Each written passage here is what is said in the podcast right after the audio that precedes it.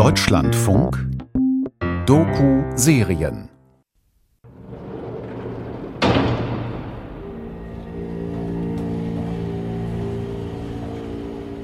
Eine Shopping Mall am Rande der Stockholmer Innenstadt im Januar dieses Jahres.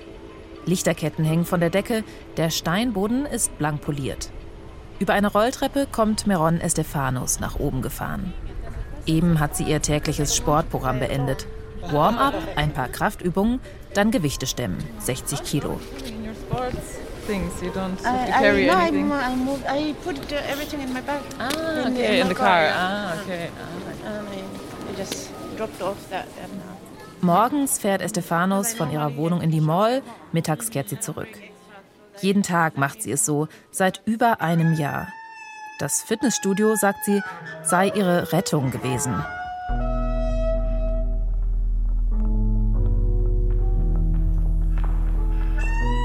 Als es dem Menschenhändler Kidane im Sommer 2021 gelang, aus dem Gerichtsgebäude in Äthiopien zu fliehen, stürzte Estefanos in eine tiefe Depression. Jahrelang hatte sie gekämpft, um die Männer, die in Libyen grausam foltern, vor Gericht zu bringen.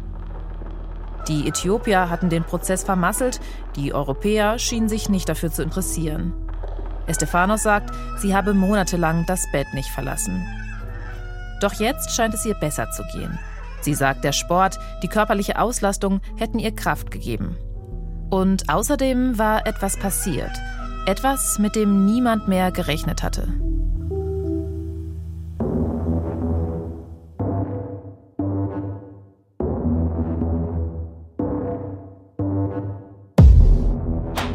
Deze man is Kidane Zekarias Habtemariam. En deze Eritreër is een van de meest beruchte en vreedste mensensmokkelaars ter wereld.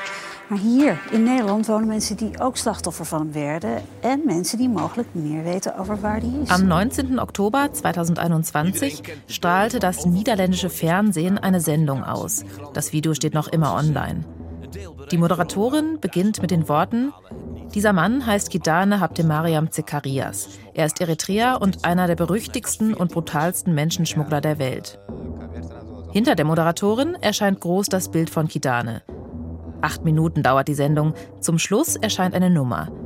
Wer Informationen über den Verbleib von Kidane hat, soll sich dort melden. Der Menschenhändler Kidane steht auf der internationalen Fahndungsliste der Niederlande. Interpol sucht nach ihm. Kommt jetzt doch noch der große Schlag, auf den Meron Estefanos so lange gewartet hat?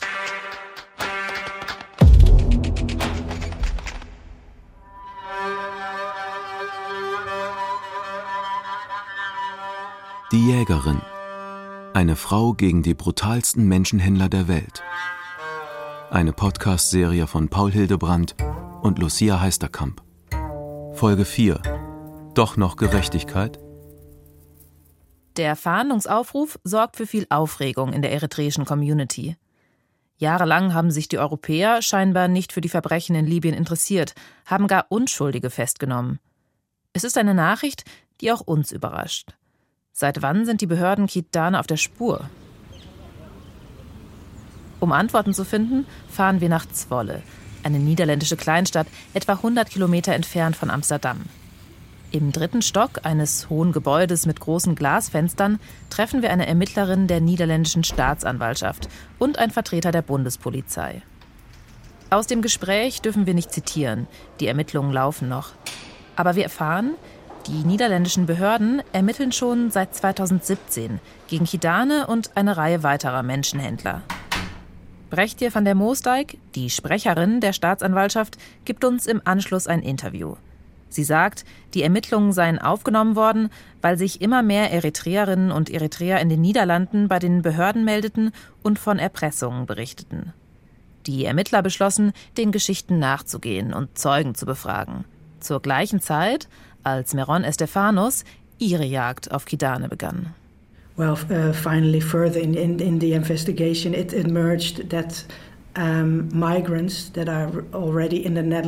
Im Verlauf der Ermittlungen bestätigte sich, dass Migranten, die in den Niederlanden lebten, tatsächlich genötigt wurden, hohe Geldbeträge für Familienangehörige zu zahlen. Sie wurden in Camps in Libyen festgehalten. And they could only travel further und durften erst weiterreisen, sobald das Geld gezahlt wurde. Die Staatsanwaltschaft in den Niederlanden schloss sich mit Ermittlern in Italien und der europäischen Polizeibehörde Europol zusammen. Es begann eine breit angelegte Mission gegen die Menschenhändler in Libyen und deren Komplizen. Mittelsmänner wurden observiert, Häuser in ganz Europa durchsucht. Und irgendwann hatten auch die Ermittler Kitane als eine der zentralen Schlüsselfiguren im Visier. Doch es waren nicht die Hinweise der Niederländer, die zur Verhaftung von Kidane und anderer Täter führten, sondern die von Meron Estefanos. Eine der Schwierigkeiten bei den Ermittlungen ist, dass es zwar eine große eritreische Community in den Niederlanden gibt, aber sie ist relativ geschlossen.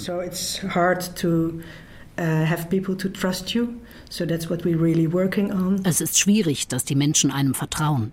Daran versuchen wir zu arbeiten. Es scheint, als wäre Meron Estefanos den Ermittlern immer etliche Schritte voraus gewesen. Die niederländischen Beamten erzählen uns, von der Verhaftung Kidanis in Addis Abeba hätten sie überhaupt erst über den Twitter-Account von Estefanos erfahren. Von seinen Reisen nach Dubai wussten sie nichts, von seiner Liebe zu Konzerten und zum Glücksspiel hatten sie nie gehört. Dennoch wurde Estefanos bis heute von den Europäern weder in die Ermittlungen eingebunden noch als Zeugin befragt. Wie kann das sein? Die Niederländer wollen sich öffentlich nicht zu Estefanos äußern. Zum Ende unseres Gesprächs sagt die Pressesprecherin jedoch, Ihnen sei klar, wie wichtig Estefanos Kontakte und ihr Netzwerk in die eritreische Gemeinschaft sind. Gerade weil viele in der Community gegenüber Behörden grundsätzlich misstrauisch seien. Viele haben in ihrer Heimat schlechte Erfahrungen mit Polizei und Sicherheitskräften gemacht. Aber Van der Moosdijk räumt ein, dass sie auf die Hilfe der eritreischen Community angewiesen sind. Daher habe man auch den Fahndungsaufruf im Fernsehen gesendet.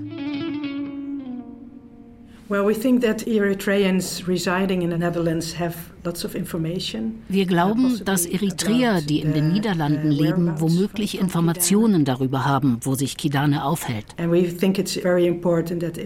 wir halten es für sehr wichtig, dass, wenn jemand etwas weiß, vielleicht weil er einen Familienangehörigen in Libyen hat, der Kidane gesehen hat oder mit ihm zu tun hat, dass er uns das weiterleitet. Im Herbst 2022 wolle man Kidane den Prozess machen, sagt van der Moosdijk, notfalls auch in Abwesenheit des Angeklagten. Mittelsmänner in den Niederlanden sollen in diesem Prozess angeklagt und Zeugen befragt werden. Opfer sollen endlich ihre Geschichten erzählen dürfen. Es wäre ein erster Schritt gegen die Schrecken in den libyschen Foltercamps. Aber das Gespräch mit den Behörden hinterlässt bei uns viele Fragen.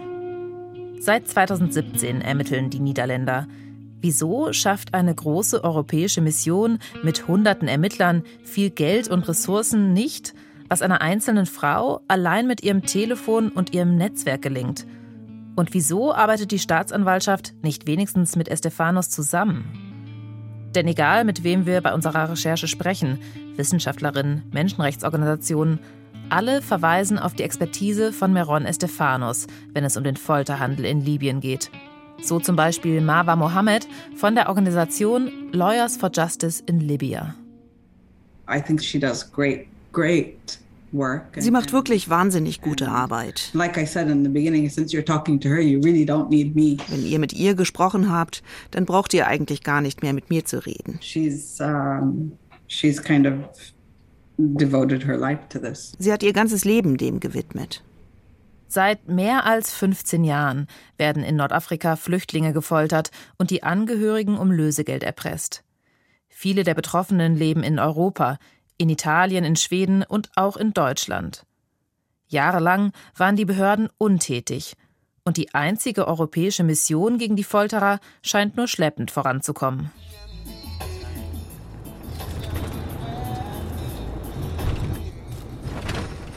What kind of music do, do you listen to?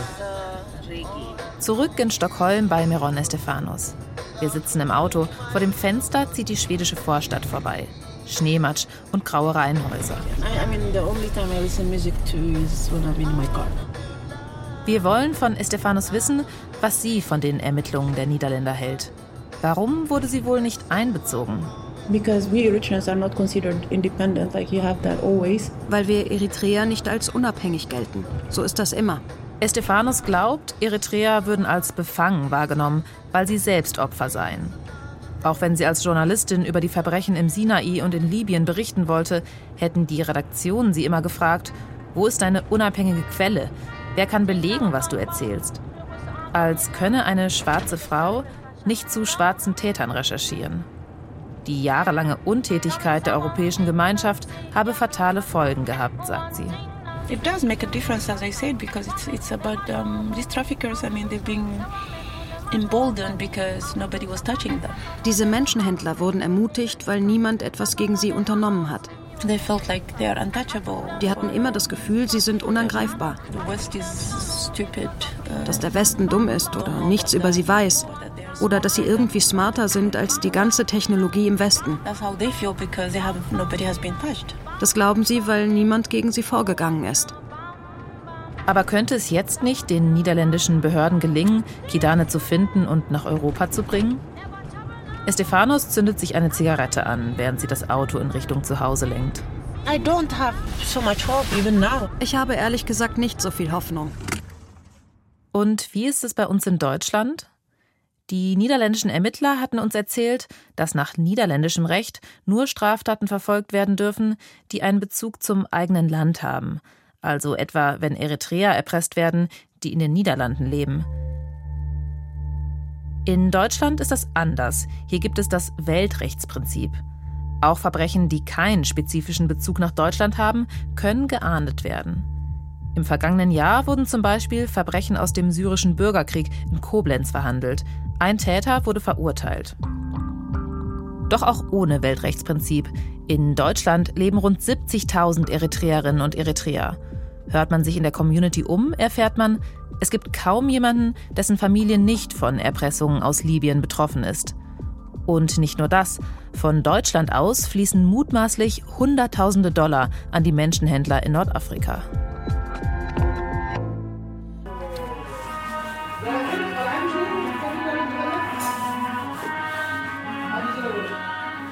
Ein kleines Café in einer Straße gleich hinterm Hauptbahnhof in Frankfurt am Main. Um einen Tisch sitzen Männer und essen Brot mit Bohnenpaste und Fleisch. Die meisten hier sind Eritreer. Immer wieder durchqueren neue Besucher den Raum und betreten ein Hinterzimmer, ein kleiner Waschsalon. An einem schmalen Holztisch sitzt ein Mann, vor ihm liegen Zettel und Stift, hinter ihm Geldbündel. Wir schauen uns unauffällig um. Es war nicht schwer, diesen Ort zu finden. Ein paar Hinweise aus der Community genügten. Der Waschsalon im Hinterzimmer ist so etwas wie eine illegale Bank. Von hier aus kann man Geld ins Ausland schicken, etwa an die Familie in Eritrea oder an Menschenhändler in Libyen. Wie funktioniert das? Havala, ein illegales Geldtransfersystem, das auf Vertrauen basiert. So erklärt es uns der Finanzexperte Matthias Kasper von der Universität Münster. Jemand zahlt Geld an eine Person, die ihrerseits jemand kennt, der die Summe an einen Dritten auszahlt. Aus kleinen Geschäften wie dem Waschsalon am Frankfurter Hauptbahnhof fließt so Geld über ein Netzwerk an Zwischenhändlern nach Afrika. Mehrere Gesprächspartner aus der eritreischen Community berichten uns, dass sie so Lösegeld auf den Weg gebracht hätten, um Angehörige aus libyschen Foltercamps freizukaufen. Für den Finanzexperten Kaspar ist das keine Überraschung. Also so ein System, was im, im Grundsatz eben auf Vertrauen basiert, kann man natürlich auch wie immer missbrauchen. Ja. Havala kann für gute wie für schlechte Zwecke äh, benutzt werden. Und ja, so ein Havala-System kann auch dazu dienen, äh, kriminelle Aktivitäten wie Menschenhandel zu befördern. Über wie viele Vermittler das Geld fließt, bis es am Ende in den Händen von Männern wie Kidane landet, wissen wir nicht. Und auch nicht, ob den Händlern im Frankfurter Havala-Shop klar ist, dass sie zum Teil Lösegeldüberweisungen durchführen. Wenn ich natürlich weiß, dass diese Zahlung, die ich da gerade abwickle, im Prinzip das Lösegeld für illegalen Menschenhandel ist, dann mache ich mich natürlich zumindest der Beihilfe hier äh, für Freiheitsentziehung und, und Menschenhandel strafbar. Wir fragen bei der deutschen Finanzaufsicht BaFin nach, ob sie Havala-Stuben wie die am Frankfurter Hauptbahnhof kontrollieren. Die Antwort erfolgt per Mail. Sie ist ernüchternd. Seriöse Schätzungen zu der Anzahl von Havala-Systemen und der jeweiligen Standorte sind aufgrund des äußerst konspirativen Charakters der Geschäfte nicht möglich. Diese Strukturen sind sehr stark abgeschottet und von Außenstehenden, insbesondere auch den Finanzmarktaufsichtsbehörden und den Strafverfolgungsbehörden, nur schwer zu durchdringen. Mitten in einer deutschen Großstadt fließen jährlich vermutlich zigtausende Dollar Lösegeld in den Menschenhandel in Libyen und halten damit das brutale Foltergeschäft am Leben. Und die Behörden tun nichts, um die Geldflüsse zu stoppen. Wäre das auch so, wenn es weiße Europäer wären, die regelmäßig in Nordafrika entführt und gefoltert würden? Wir schreiben etliche Mails an Staatsanwaltschaften und Ermittlungsbehörden in Deutschland. Gibt es Ermittlungen zu Erpressungsanrufen aus Libyen? Wird gegen mutmaßliche Folterer aus Libyen vorgegangen? Die Antworten kommen per Mail. In den für die angefragten Verfahren grundsätzlich zuständigen Abteilungen der Staatsanwaltschaft Hamburg sind entsprechende Fälle hier bislang nicht bekannt geworden. Entsprechende Ermittlungsverfahren sind bei der Staatsanwaltschaft Köln nicht bekannt. Ich bitte um Verständnis, dass wir zu etwaigen Ermittlungen und Ermittlungserkenntnissen grundsätzlich öffentlich keine Auskünfte erteilen. Das Bundeskriminalamt. Zu einem Hintergrundgespräch, wie mit den niederländischen Ermittlern, ist in Deutschland niemand bereit. Egal, wo wir nachfragen, es scheint von behördlicher Seite kein Interesse zu geben, sich weiter mit dem Thema zu beschäftigen. Opfer, die sich wegen der Erpressung an die Polizei gewandt haben, berichten uns, sie wären wieder nach Hause geschickt worden. In Deutschland könne man nichts gegen Verbrechen in Libyen unternehmen. Das geht schon seit vielen, vielen, vielen Jahren. Und deswegen sind die Menschen auch schon so, so müde dessen. Also ähm, am Ende ihrer Kräfte kann man eigentlich sagen. Sie kämpfen zwar immer noch weiter, aber schwerst traumatisiert und ähm, ja mit dem letzten ihrer Kraft, was sie haben. Ja. Wir treffen noch einmal Ruth Bachter vom Verein United for Eritrea in Frankfurt. Sie nimmt uns mit zu einer kleinen katholischen Kirche in einem ruhigen Frankfurter Stadtteil nahe der Innenstadt. Die eritreische Gemeinde darf die Räume nutzen. Draußen scheint die Sonne, im Saal ist es dunkel und kühl. Ein Priester in einem gelben Gewand steht vorne am Altar. Er spricht die eritreische Landessprache Tigrinya. ንኣምላኽ መንጽ ክትሕግስዎ ከመይ ጌርኩም ክትነብሩ ከም ዝግባአኩም ካባና ተማሂርኩም ኢኹም Die Kirche ist gut besucht. Einige Frauen tragen traditionelle weiße Gewänder. Etwa 63 Prozent der eritreischen Bevölkerung sind Christen.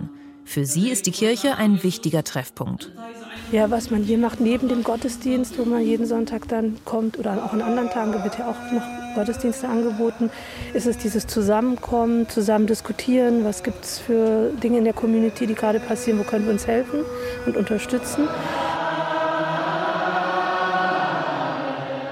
Unterstützung gibt es auch, wenn wieder einmal jemand aus der Gemeinde am Telefon erpresst wird und Geld zahlen soll weil ein Angehöriger in Libyen entführt wurde. Das ist so, dass man sich sozusagen ähm, die, die in einem gemeinsamen Dorf leben, dass man sozusagen so den Aufruf startet, ähm, dass man sagt, so wie hier, ich bin Frankfurter, also wenn wir jetzt irgendwo anders wären und dann wären da die Frankfurter und dann würden die sagen, Mensch, da ist einer in Not aus unserer Stadt, aus unserem Dorf, lasst uns dem helfen.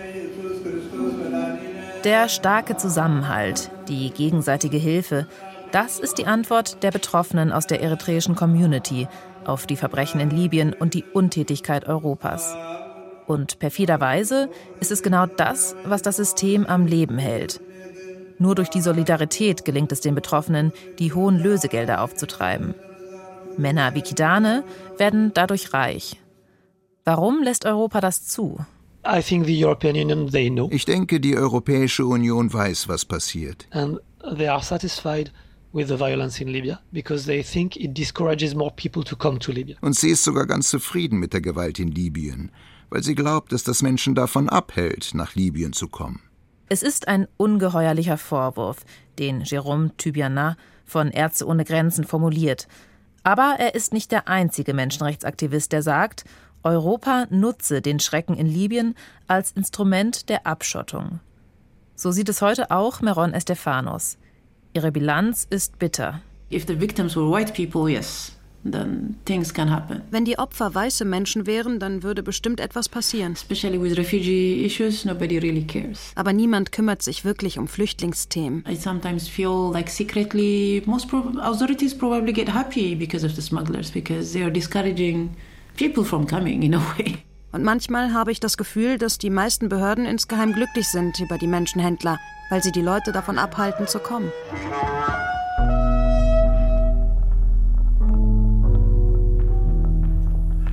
Wir treffen Meron Estefanos ein letztes Mal in Stockholm. In ihrem Wohnzimmer sind die Vorhänge zugezogen, an der Decke baumelt eine nackte Glühbirne. Ihr jüngerer Sohn schläft im Nebenzimmer, der andere ist in der Stadt unterwegs. Die beiden haben keine Lust mehr auf Journalisten. Auf dem Wohnzimmertisch liegt ein weißes Smartphone. When it's a Libyan number. Oh yeah, I don't, I don't answer. Like, I just don't make it. I don't call anyone that makes a missed call mm -hmm. anymore. Wenn ich einen verpassten Anruf habe, dann rufe ich nicht mehr zurück. That information is just going to make me poorer than I am by me calling back. So. I just don't. Okay. Die Information, die ich bekomme, wenn ich zurückrufe, die wird mich nur noch ärmer machen, als ich eh schon bin. Also mache ich das nicht mehr.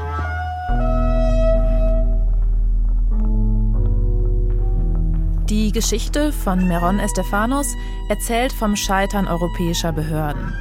Sie erzählt von Straflosigkeit in Libyen und von fehlender Rechtsstaatlichkeit in Äthiopien. Es ist die Geschichte einer tragischen Heldin. Von einer Frau in Schweden, die es nicht hinnehmen wollte, an was andere sich längst gewöhnt haben. Und die das Unmögliche geschafft hat. Sie hat einige der gefährlichsten Menschenhändler der Welt vor Gericht gebracht. Sie hat sich niemals einschüchtern lassen.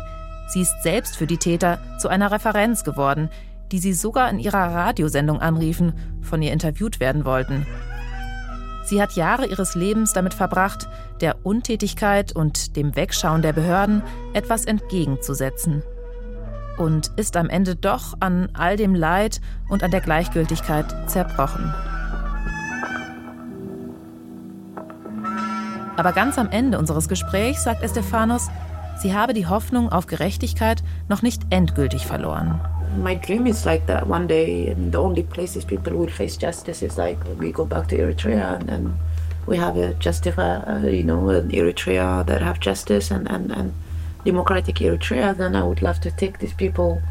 That's when I would feel will receive the, the true justice. Mein Traum ist, dass sich diese Leute eines Tages in Eritrea verantworten müssen.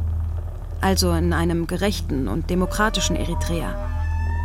Dann hätte ich das Gefühl, dass es wirklich Gerechtigkeit gibt.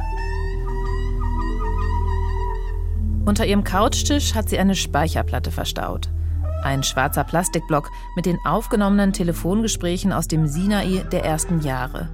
Fast 100 Gigabyte Leid die Geschichten der Menschen, mit denen sie gesprochen hat, sagt Estefanos, seien der Grund, weshalb sie immer weitergemacht hat. Die Stimmen der Opfer haben sie nie losgelassen. Sollte es doch noch zum großen Prozess kommen, sie ist bereit.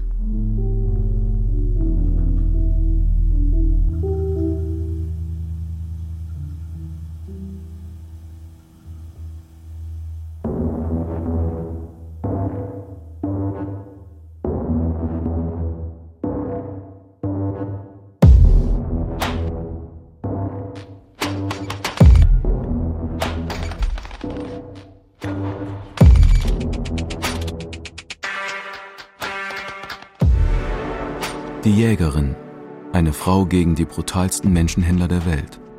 Eine Podcast-Serie von Paul Hildebrandt und Lucia Heisterkamp. Folge 4. Doch noch Gerechtigkeit? Es sprachen Lisa Biel, Luis Friedemann Thiele, Claudia Mischke, Daniel Berger, Andreas Potulski, Hüseyin Michael Cirpici, David Vormweg und die Autoren. Ton und Technik Thomas Widdig. Regie Philipp Brühl. Redaktion Christiane Habermals.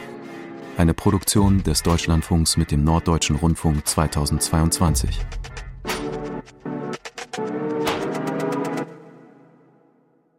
Die ganze Serie gibt's auf hörspiel- und feature.de, in der ARD-Mediathek und überall, wo es Podcasts gibt.